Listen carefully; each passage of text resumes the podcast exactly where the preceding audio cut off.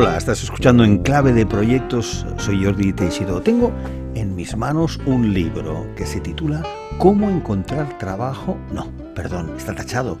¿Cómo volver a trabajar después de los 40? El autor Antonio Gómez de la Vega. No te voy a adelantar lo que le llevó a escribir el libro para que así escuches el episodio, pero realmente este eh, audio de hoy, esta entrevista, es muy importante para aquellos que estáis pensando en cambiar de carrera o aquellos que no tenéis más remedio porque habéis perdido el empleo. Él sabe mucho de esto y sabe muy bien cómo recuperarse de situaciones así y nos lo explica en mucho detalle en este libro y nos da algunas pinceladas muy interesantes aquí en clave de proyectos. Y bueno, la primera pregunta que le hacemos a, a don Antonio Gómez de la Vega es precisamente esto, ¿por qué? Lo de tachar, encontrar trabajo y hacer énfasis en volver a trabajar? Encontrar trabajo requiere eh, de cierta pasividad o una búsqueda muy enfocada a algo, a que alguien te contrate. Y yo estoy escribiéndolo, el título es Después de los 40. Es decir, cuando ya tenemos más de 40 años, tenemos una carrera profesional, tenemos una expertise, tenemos algo que ofrecer que no tiene la gente más joven. Entonces, no te puedes limitar a encontrar algo, por eso digo volver a trabajar. Volver a trabajar en este mercado laboral tan cambiante hoy puede significar no trabajar por cuenta ajena, sino trabajar por tu cuenta. Entonces, lo que se trata, lo que digo es cómo volver a trabajar de la manera que sea. Habrá gente que quiera volver a trabajar por cuenta ajena, habrá gente que quiera trabajar para sí mismos. Por eso tacho el encontrar trabajo y focalizo y pongo en verde volver a trabajar. ¿Cómo hacerlo? Este libro, desde luego, es de utilidad práctica y una de las cosas que me gustan y sobre todo más estando en clave de proyectos es que lo has escrito o está estructurado por fases. Pero antes de entrar en más detalles, cuéntanos, ¿cómo nace la idea de este libro? Nace un poco como un reto. Alguien me retó, de hecho mi coach, al que menciono en el libro y hace, y hace el prólogo, me retó a hacerlo y me dijo, Antonio, tu historia es paradigmática de lo que está pasando en estos días y hace ya 15 años más o menos. Es decir, a ti te han despedido ya dos veces, tres en este momento. Cuando acabé el libro eran solo dos, pero ahora ya son tres. La buena noticia es que la última al mes estaba ya trabajando. Es decir, la primera vez tardé un año, me asusté, la segunda vez tardé seis meses, esta tercera vez he tardado solo un mes. Luego me estoy convirtiendo en un experto eh, en, la materia. Eh, entonces empezó como un reto, me dijo, Antonio, cuéntalo, es decir, te ha pasado, sabes contar las cosas, tienes un storytelling entretenido, creo que el libro es entretenido, cuéntalo y ayuda a la gente. Y bueno, se quedó en el disco duro. Dije, bueno, algún día, algún día esto que dices, escribir un libro, tener un hijo, plantar un árbol, bueno, pues, pues algún día lo haré. Pero la Navidad pasada ya eh, empecé a planteármelo en serio. Me contactaban amigos a los que les había pasado lo mismo que a mí y les podía ayudar con mi experiencia. Y dije, bueno, mm, qué bien sienta ayudar a la gente. Pero claro, con el boca a boca no llegas a mucha gente. Y luego ya investigando un poco me he dado cuenta que, es, que realmente es un drama social en este país. Hay casi un millón de, de empleados, de desempleados de larga duración de más de 45 años. Que corcho, si puedo contarlo y ayudar a la gente, y empecé con el libro. He de decir que no es fácil escribir un libro. Tú lo sabes, Jordi, tú has escrito más de uno. Eh, yo es mi primero. Es difícil, es difícil porque material puedes escribir. Yo tengo casi 900 folios de material, tengo material para más libros, pero estructurarlo, estructurarlo es muy complicado. ¿Cómo contarlo de manera amena y, luego cómo acabarlo? En este caso es, un, es, una temática dramática en muchos casos. No puedes escribir un libro sobre una temática dramática y acabarlo mal. Es decir, tienes que acabarlo en todo lo alto intentando dar esperanza y con un mensaje esperanzador.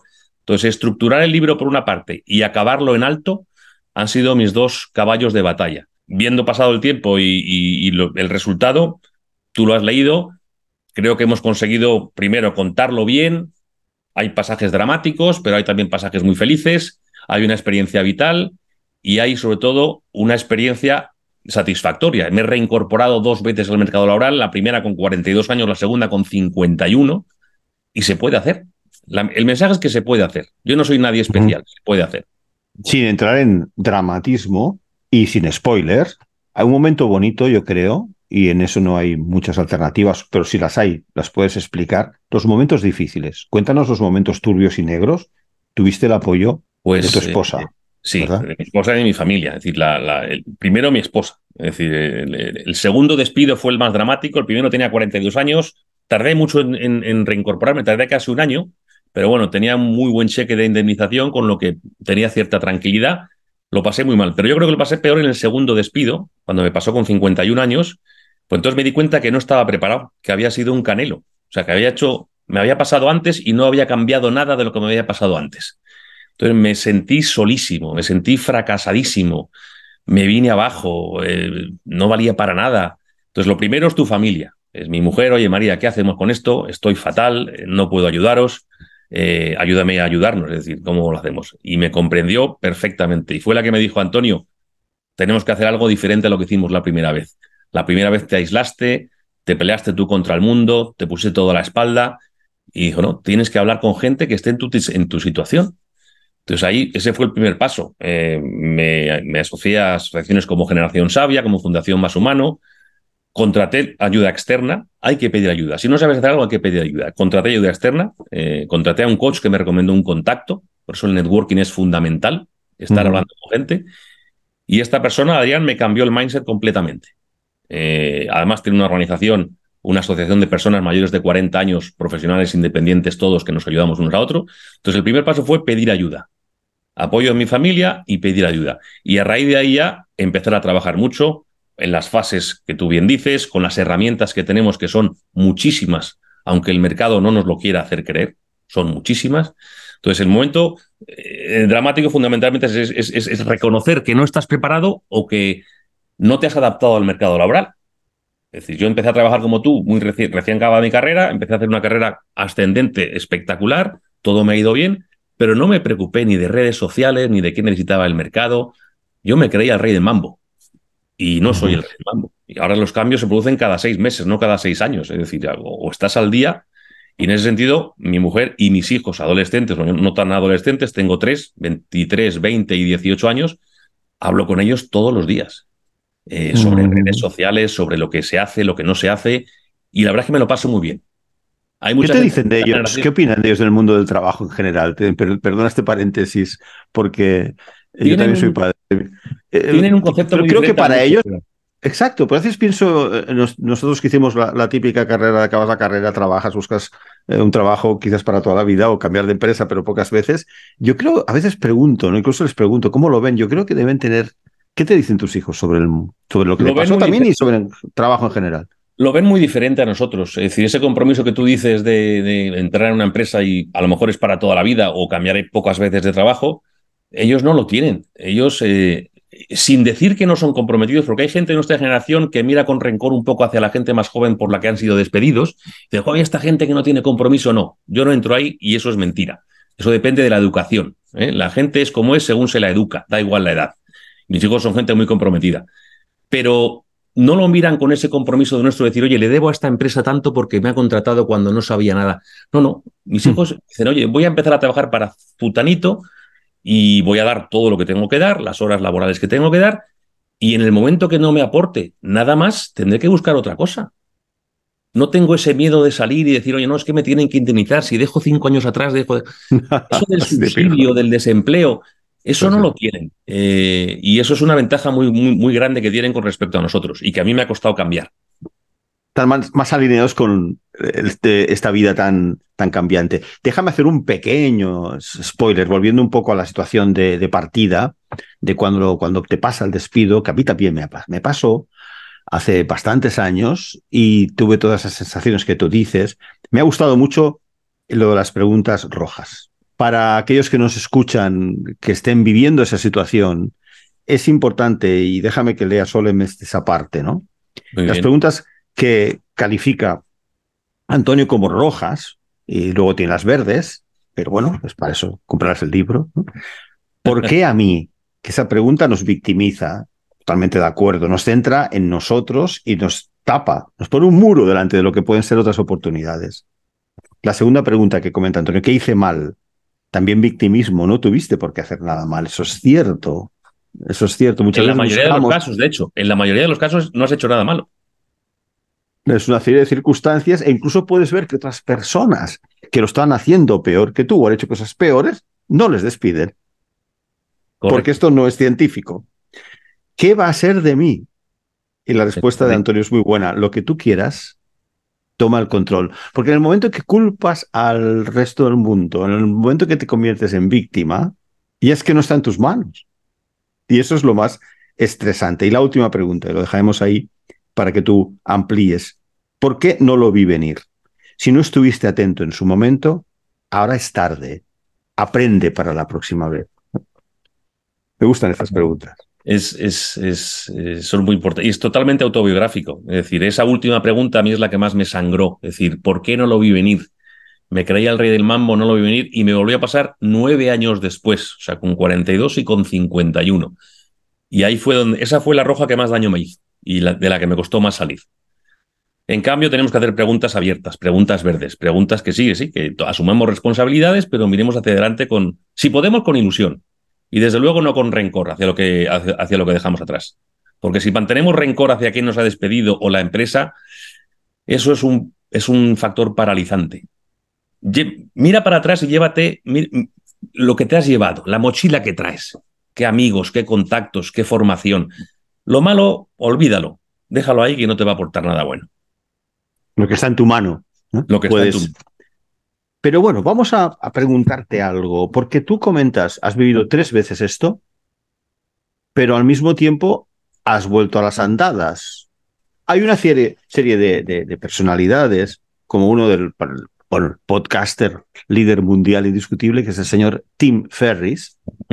Este señor que es mm, prácticamente billonario porque invirtió en Facebook además, y él eh, escribió La Semana de Cinco Horas, presidente fomentando, ya no los que nosotros tenemos una edad y por cierto es mucho más difícil el mercado tradicional de trabajo, él decía, como otros, no, no, apúntate a trabajar por tu cuenta porque es la manera de ser libre, de decidir tu horario, decir desde dónde trabajas, plenamente atractivo.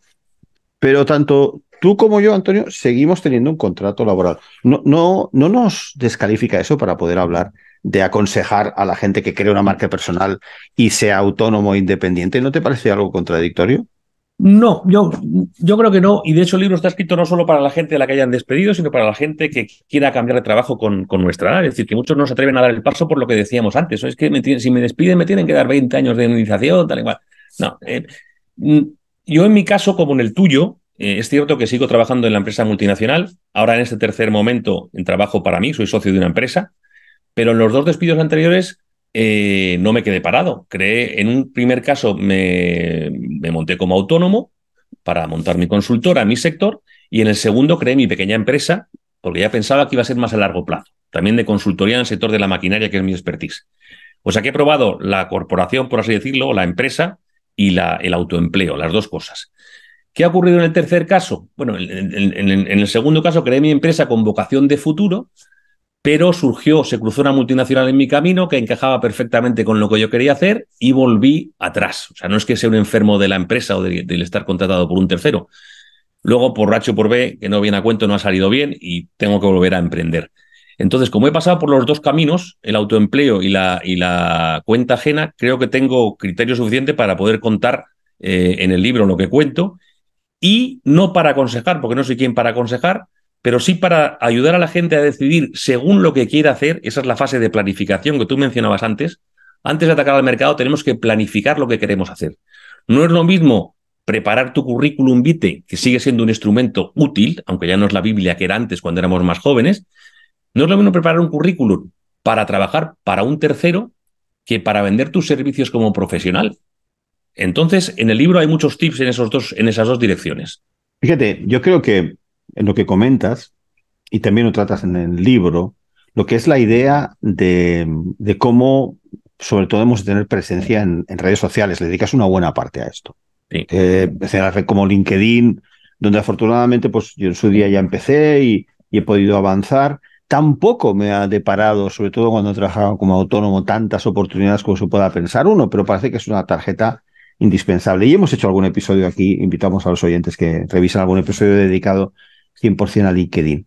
Pero la pregunta es, imagínate el profesional que no ha hecho nada de eso en toda su vida. ¿Qué hace?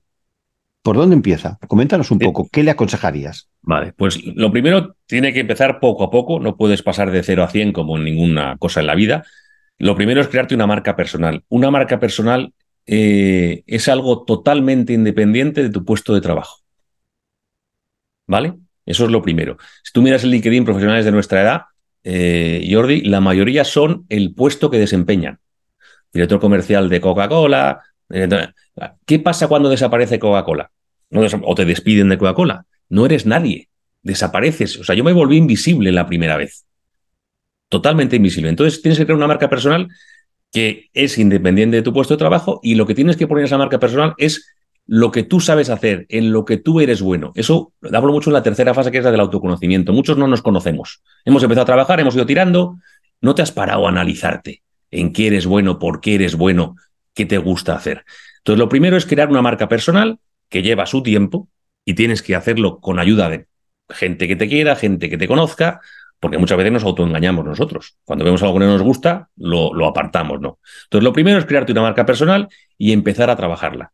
Y las redes no tienes que mirarlas como una fuente de, primero, ni de ingresos, que algún día vienen ingresos por las redes, será maravilloso, pero realmente son una herramienta de venta, de venta de, de ti como producto. Mm, vale, no me gusta mucho la palabra producto para una persona, pero somos, una, somos un producto que ofrece unos servicios. Entonces, y, y, si a tu empresa le molesta que tengas una marca personal, tienes un problema con tu empresa. Entonces, tú si miras mi LinkedIn, yo ahora soy socio de una empresa, pero sigo siendo conferenciante, escritor, apasionado del vino, liderazgo de equipos multiculturales, muchas cosas. De modo que si cambia mi puesto de trabajo, eso no solo no va a perjudicar mi marca personal, sino incluso que la puede fortalecer, porque podré hacer otras cosas. Y en las redes sociales muy importante, eso sí que es casi un consejo, más que un tip, es que hay que ser generoso. Tienes que dar para recibir. Eso quiere decir publicar cosas, comentar cosas de gente, seguir a gente que te interese y que te aporte cosas. Las redes son una herramienta de venta, pero también son una herramienta muy importante, Jordi, y esto es fundamental, de aprendizaje. Hoy en día no se aprende ya como antes en la universidad de puntos, se aprende todos los días. Entonces, si sigues a las personas adecuadas, son una fuente de enriquecimiento brutal. Hay que trabajar. Muy buen, muy buen resumen y muy buena lección que, que has dado.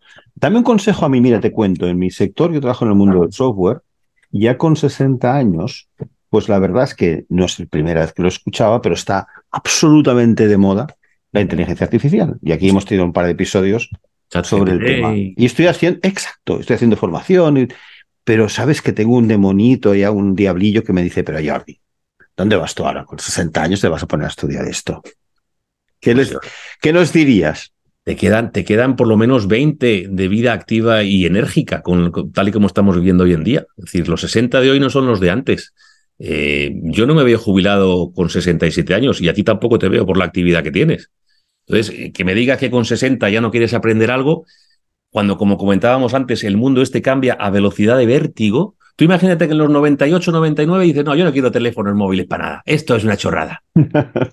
El teléfono móvil es nuestro disco duro, va con nosotros a todos los sitios. Demasiado, tenemos adicción, tenemos adicción. No puede renunciar, no puede renunciar a aprender, porque eso además es lo que nos mantiene jóvenes.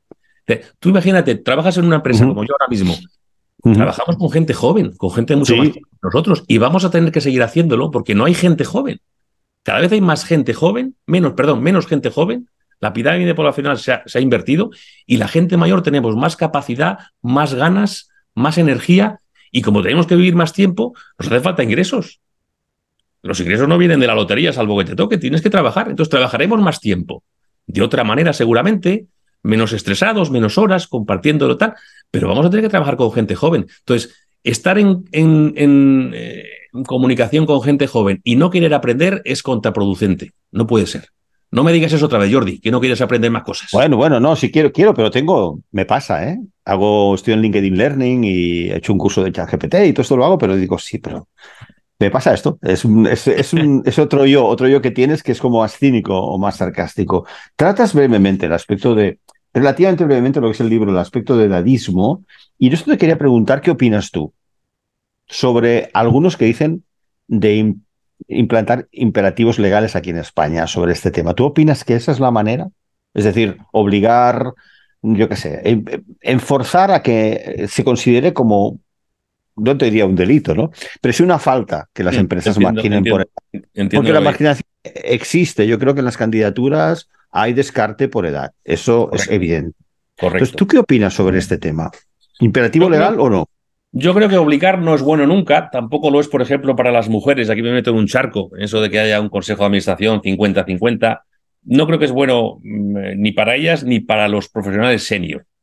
Como vayan a transcurrir los temas políticos, no lo sé. Lo que sí que creo es que em, está mucho en nuestras manos y en manos del mercado laboral en sí, entendiendo por mercado laboral sobre todo la gente de recursos humanos, los responsables de recursos humanos. Tenemos que ayudarles a darse cuenta, y eso también lo comento en el libro y es un poco lo que te da el push final, tenemos que ayudarles a darse cuenta que aunque no sean conscientes, somos absolutamente necesarios. Si te fijas, eh, en muchas ocasiones se despide a gente de 45, 50 años porque quieren algo nuevo, quieren algo a lo mejor más agresivo en el mercado y tal y cual, y de repente contratan a un director general de 35 años que se va a comer el mundo, pero deja de lado muchas cosas, eh, se enemista con mucha gente, le falta empatía, tal. Y al cabo de cinco años contratan a un tío de 45 o 50 años para que como consultor venga durante un añito a enseñarle a esas personas que además de ser agresivo hay que ser empático y hay que... Eso está pasando. Eso está pasando. Entonces, lo que yo tengo ahora mismo en la cabeza, además del libro, es, y estoy aproximándome a mucha gente de recursos humanos que me están llamando desde la publicación del libro, es, oye, déjame contar en tu empresa por qué es bueno, ya no, no el edadismo, sino la cooperación intergeneracional. ¿Cuánto más rica es una empresa que tiene empleados de 20, 30, 40, 50 y 60 años? Y que cada uno haga lo que tenga que hacer. Entonces, respondiendo a tu, a tu pregunta, no sé si políticamente hay que obligar o no, no soy de esas personas. A lo mejor ayuda en un primer momento, pero creo que depende más de nosotros como profesionales senior y de las organizaciones empresariales en sí mismas. Comentas, pensaba que ibas a decir lo que en el libro dices, hasta aquí puedo leer tus nuevos libros. ¿Qué proyectos tienes ahora de futuro alrededor de tu marca personal? No de la empresa en que estás trabajando, sino mm. eh, de manera más expandida en lo que. En esta misión que yo creo que has emprendido. Sí, de momento el libro empezó como una parte, como un reto, como te decía. Vamos a publicar un libro que me falta solo ya lo de plantar el árbol para cumplir con todo en la vida. Pero estoy dando cuenta de la gente que me está contactando, llamando y demás, que es un, que es un verdadero problema social el que tenemos en España con, con, el edadismo. Y estoy intentando ver maneras de, eh, de llegar a más gente y de hacer más cosas. El problema es cómo compaginarlo con mi otra vida, con mi trabajo profesional, porque al final es de lo que, es de lo que como. Pero veo que hay un camino claro, tengo ideas para un segundo libro. Eh, me gusta dar charlas sobre el tema. Voy a participar en un par de mesas redondas entre noviembre y diciembre con Fundación Más Humano, Generación Sabia y una asociación de, ejecutivos españoles. Bueno, no sé por dónde voy a ir. Eh, sé que quiero seguir este camino que he abierto que yo creo que es interesante para mí y para muchísima gente en, en, España y, ¿por qué no?, allende nuestras fronteras. Además me ilusiona, me genera energía, lo digo también en el libro. Tú puedes hacer algo porque se te da bien o porque te gusta. Cuando se te da bien algo, te consume poca energía porque lo haces bien, pero te consume energía. Cuando haces algo porque te gusta, no consume energía, te genera energía. Y esto es un generador de energía en este momento brutal. Y encima haces algo importante para muchas personas. Me ayudo a gente. Yo, seguro que conoces, yo conozco casos cercanos de amigos que están pasando por esto y lo pasan muy mal. Mm. Además, es curioso porque cuando intentas ayudar, es, eh, no es fácil. rechazan. No es fácil, no es fácil aceptar ayuda, sí, correcto. Se aíslan, ¿verdad? Correcto. cuando, cuando, cuentas algo en primera persona, como es mi caso, y lo leen y lo ven, es más sencillo. Se me está aproximando gente que no conozco, porque han leído, se han sentido identificados y dicen, coño, este tío sabe de lo, que, de lo que habla. No es un sociólogo que está contando lo que hay que hacer. Es un tío que ha estado en el barro tres veces. Eh, solo así consigues ayudar, si, si, si realmente empatizas con las personas. Bueno, ya concluyendo, Antonio, con el riesgo de que te contacten más desconocidos, ¿dónde es mejor aprender más sobre ti y lo que haces? Pues en redes, en todas las redes sociales estoy, fundamentalmente con, con mi nombre. En, de hecho, en, en eso, eso, me lo dijo mi hija, fíjate. En la contraportada del libro hay un QR muy chulo, como el de las guías, como el de las como de las eh, cartas de los restaurantes, que si lo fotografiáis os lleva a todas mis redes sociales, tanto LinkedIn como Instagram, Facebook, Twitter o Meta ahora, eh, X ahora, y he empezado en TikTok también. Eh, siguiendo ¿Ah, a mis hijas, sí, sí, haciendo vídeos divertidos. O sea que hay que hacer de todo, Jordi, en esta vida. Yo, mira, colgué, empecé a colgar los episodios en el Instagram, colgué uno, pero la verdad, no sé, es que no, no soy activo en esta red, la verdad. Estoy en LinkedIn, pero ni siquiera Facebook, ¿sabes? Solamente tengo LinkedIn. Quizás hago mal, quizás hago mal. Pero ¿qué haces en TikTok? pero si eso es para adolescentes, ¿no? En TikTok hago dos cosas. Tengo dos cuentas. Una que acabo de abrir para el libro, que se llama Talento Senior Actitud Plus, en la que pongo mm, fragmentos de las presentaciones del libro. Acabo de empezar con ello hace nada, hace un mes más o menos. Y tengo, yo tengo otro alter ego enológico, me gusta mucho el vino, soy sumiller y apasionado del vino de siempre. Y tengo un blog de vino que se llama, Vinodeando, que está en Instagram, también en, también en LinkedIn como una company page. Y acabo de empezar también hace ya unos meses en, en TikTok. Y ahí pongo visitas a bodegas, team buildings con equipos en bodegas, catas de vino. Team building con catas de vino, desde luego, es un buen maridaje. Muchísimas gracias, Antonio, por haber estado hoy aquí con nosotros en Clave de Proyectos. Muchas gracias a ti, Jordi. Un abrazo muy fuerte. ¿Cómo volver a trabajar después de los 40? Como ya habéis escuchado en el episodio, a mí ya me parece una edad hasta juvenil, pero la verdad es que hay más dificultades a esa edad que anteriores. Así que recomendamos este libro, Cómo volver a trabajar después de los 40 por Antonio Gómez de la Vega, este gran profesional y persona que hemos conocido hoy en clave de proyectos. Soy Jordi Teixido y te espero en el próximo episodio y como siempre, muchas gracias por estar ahí.